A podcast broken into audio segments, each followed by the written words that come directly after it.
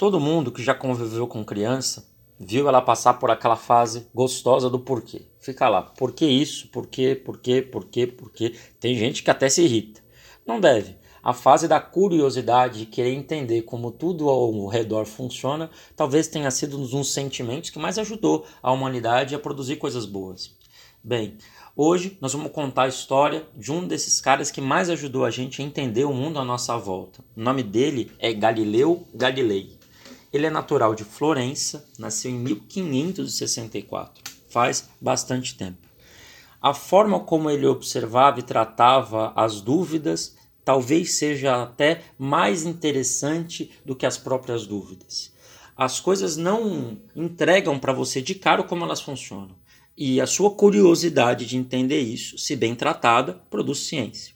Bem, pense que Galileu Galilei estudava medicina na Universidade de Pisa e ele na sala de aula entediadíssimo. Acho que todo mundo já passou por essa experiência de estar num lugar esperando algo ou acompanhando uma reunião uma aula chata e você começa a prestar atenção em tudo. Bem, Galileu olhou o lustre da sala e percebeu que o vento fazia o lustre balançar e ele gastava sempre o mesmo tempo de um lado e de outro, de um lado e de outro. Ele se perguntou por que isso acontece. Chegou em casa, a primeira coisa que ele fez foi montar um monte de pêndulo menor, de é, tamanhos de barbantes diferentes e pesos diferentes, e percebeu que isso era uma constante. Todos os pêndulos gastavam o mesmo tempo de um lado e de outro do seu movimento. E ele começou a estabelecer leis matemáticas para ver como isso funcionava. Depois de muitos anos, isso foi usado para construir os primeiros relógios precisos. Mas o que interessa nessa nessa história é o método.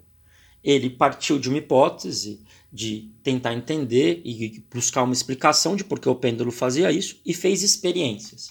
A isso se atribui o método científico.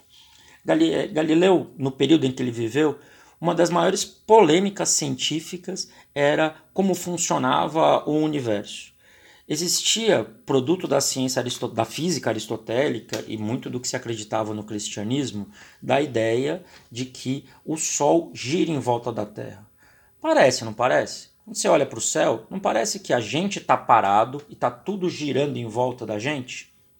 Essa noção de que tudo está girando em volta da gente é corroborada pela Bíblia, que em várias, várias partes ela nos cita como a criação de Deus, que nós fomos feitos à imagem e semelhança, da ideia de que nós temos um lugar privilegiado no universo e no espaço. Fomos privilegiados com a vida, com o livre-arbítrio. E isso se espelhava na maneira como tudo estava organizado em volta. Bem, Galileu, tentando entender um pouco como funcionava o universo e ver se isso era assim mesmo, ele pegou o projeto era do primeiro telescópio que tinha acontecido só um ano antes. Telescópios são coisas que permitem a gente enxergar muito, muito longe e começou a olhar para o céu, começou a tentar ver como as coisas funcionavam. Se você prestar atenção no céu amanhã, se não tiver nublado, você vai perceber que tem uma estrela que brilha mais do que todas as outras. Bem, se você não sabia, tem uma notícia para te dar. Não é uma estrela, é um planeta. Esse planeta chama-se Júpiter. Galileu, olhando para ele, percebeu que vez ou outra passavam três bolinhas na frente, pequenas. Ele começou a pensar e notou que havia uma certa regularidade, passavam sempre no mesmo tempo.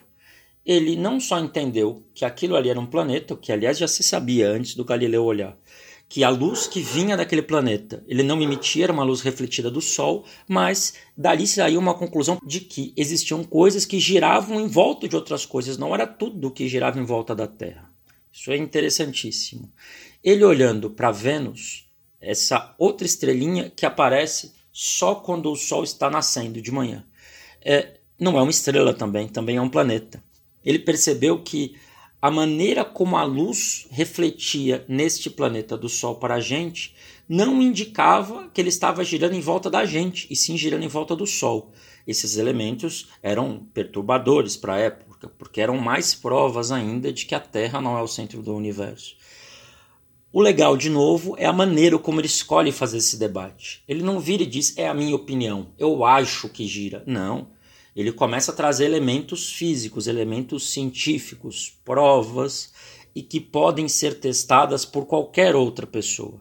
Qualquer outra pessoa que apontasse um telescópio para esses lugares veria a mesma coisa que Galileu. Por isso, isso não era uma opinião. Aliás, os telescópios que o Galileu fazia eram tão bons que ele começou a ganhar dinheiro com isso. Ele vendia telescópios.